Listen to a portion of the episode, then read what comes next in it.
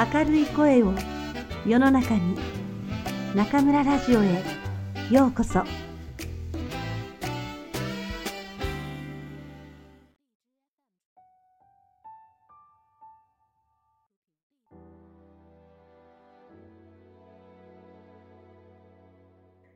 小さいももちゃん松谷美代子。ももちゃん怒る。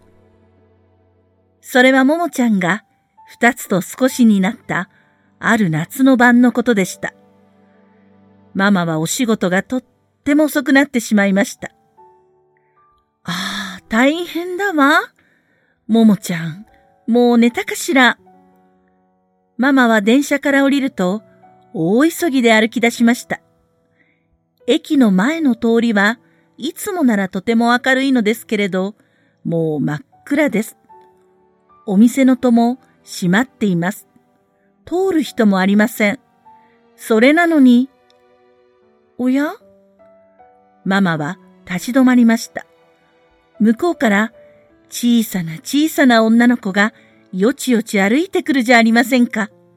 そしてその後ろからは真っ黒な猫が。あらまあ、ももちゃんとプーじゃないの。ママはびっくりして駆け寄りました。一体どうしたの？ももちゃんは。ももちゃんは何も言いません。黙って前を向いて立っています。どうしたのって怒ってるんですよ、ももちゃんは。ママがあんまり遅いからもう怒っちゃってずーっとずーっと口を聞かないの。プーが言いました。ごめんなさいね、ももちゃん。あら、お水飲むの？ももちゃんは黙ってどんどん歩いて駅の広場にある水飲み場によじ登りました。お水が欲しいのね。はい。ママは水道の線をひねりました。水が噴水のようにキラキラと吹き上がりました。いつもならももちゃんはこれを見て手も足もバタバタさせて喜ぶのです。でも、黙ったまま、ママに抱っこされてお水を飲みました。もういい。ももちゃんが言いました。ああ、よかった。やっと口を聞いた。さっきからずーっと黙ってるんだもん。プーがほっとしたように尻尾を舐めました。ママはももちゃんを下に下ろして、水道の線を止めました。その、ほんのちょっとの間なんです。ももちゃんが駅の中へ駆け込んだのは、ああ、大変ももちゃんがプーが叫び、ママもびっくりして、ももちゃんももちゃんと大きな声で叫びながら後を追いかけました。ももちゃんは口をへの字に結んだまま改札口をくぐり抜け真っ暗なプラットフォームに駆け上がりました。え駅はもう真っ暗だったんですよ？ママの乗ってきた電車が一等おしまいの電車でしたからね。そこへ駆けつけたママが改札口を通り抜けようとすると、駅員が飛び出してきました。もう電車はおしまいです。通らないでください。駅員は怒鳴りました。電車じゃないんです。うちの子がホームに。え？何ですって？不意に、ゴーッと音がしました。そして、見たことも聞いたこともない空色の電車が窓いっぱい明かりをつけてホームに滑り込んできました。ああ電車だ駅員は目を回しました。ももちゃん危ないママは駅員を突き飛ばしてホームに駆け上がりました。ももちゃんダメ乗っちゃいけませんけれど、ママの目の前でドアはピタッと閉まり、小さなももちゃんを乗せたまま、空色の電車はもう動き出していました。ももちゃんママはホームにヘタヘタと座り、泣き出しました。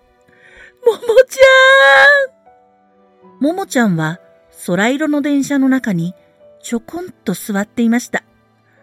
周りにはやっぱりももちゃんくらいの小さな子が10人ぐらい乗っていました。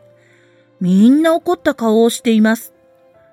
皆さん、切符を拝見いたします。車掌さんが来ました。みんな空色の切符を見せました。ももちゃんは困って手を出してみました。そしたらどうでしょう？ももちゃんはいつの間にか空色の切符をしっかり握っていました。はい、結構です。車掌さんは切符にパチンと印をつけると言いました。では、そろそろ空へ登ります。皆さん、窓から見ていらっしゃい。面白いですよ。それを聞くと、乗っていた子供たちは急に騒ぎ出しました。これ、飛行機だぞ。嘘、電車よ。電車飛行機だもん。ね？え。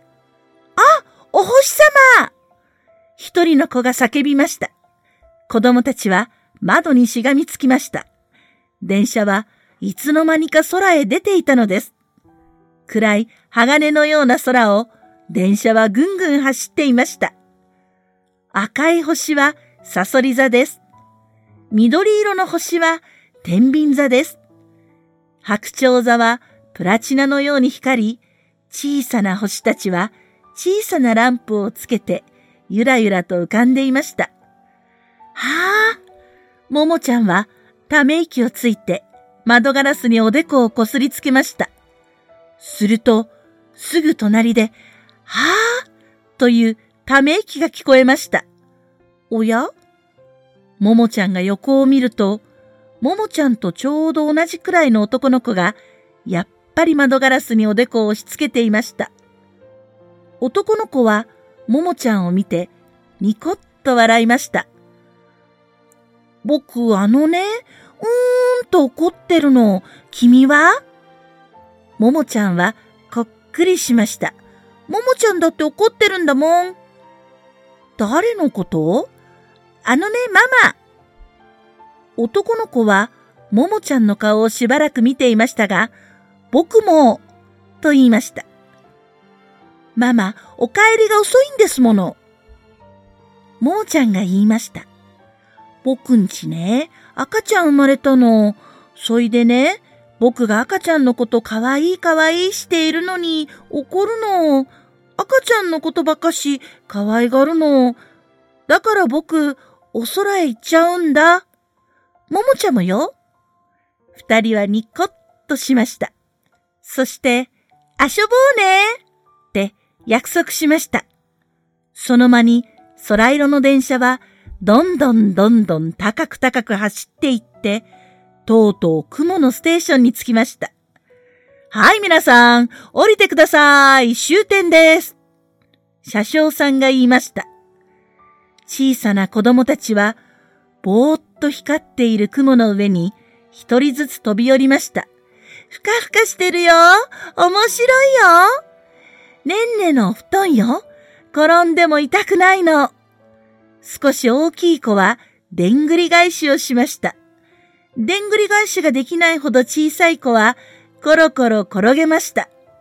それから、丸く輪になって、通りゃんせ通りゃんせをしました。そして、あんまり同じ方にばかり回ったので、目が回って、みんないっぺんに尻餅をついてしまいました。お腹すいた急に一人の子が言いました。すると、さっきの男の子がびっくりしたように言いました。この雲を舐めてごらん。甘いよ。ほんと、哀愁毛みたい。ももちゃんも雲をちぎって舐めながら言いました。おいしいよおいしいよぼーっと杏ず色に光っている雲は甘くって少し冷たくってアイスクリームのシュークリームみたいです。みんなはもう嬉しくてお腹ポンポンになるまで食べました。ママなんかいらないもん。誰かが言いました。ね、ね、ね。みんなが言いました。パパだっていらないや。怒るんだもん。男の子が言いました。ね、ね、ね。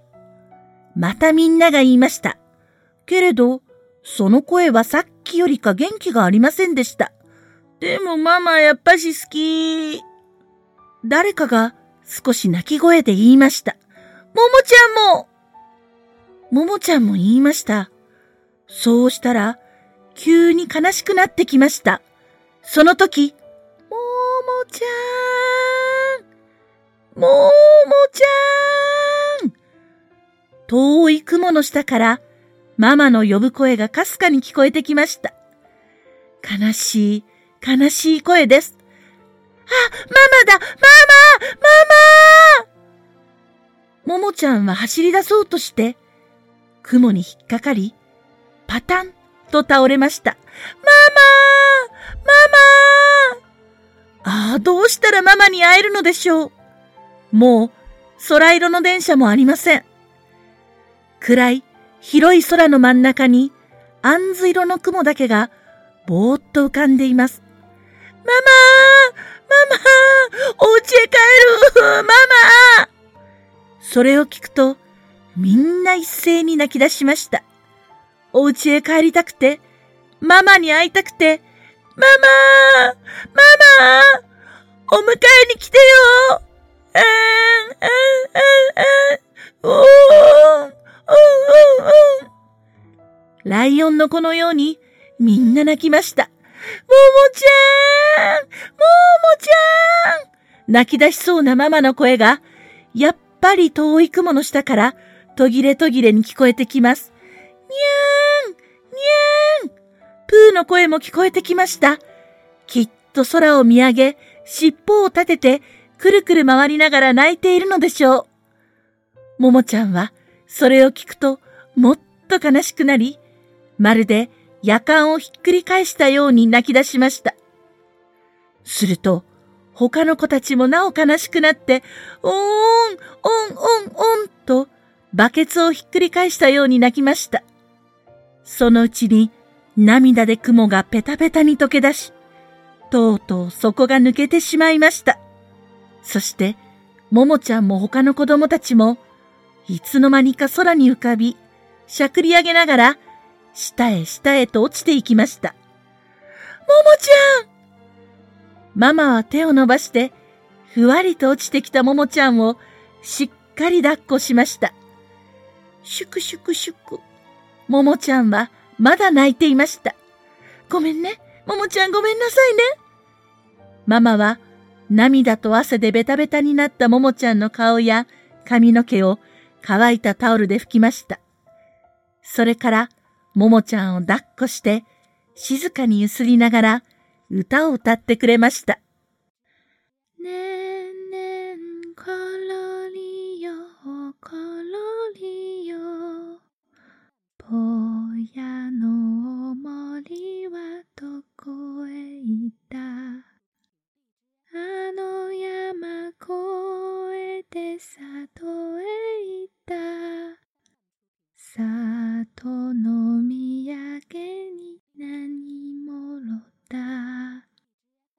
ももちゃんの大好きな歌です。ももちゃんは時々すすり上げながらママの首にしっかり手を巻きつけて眠りました。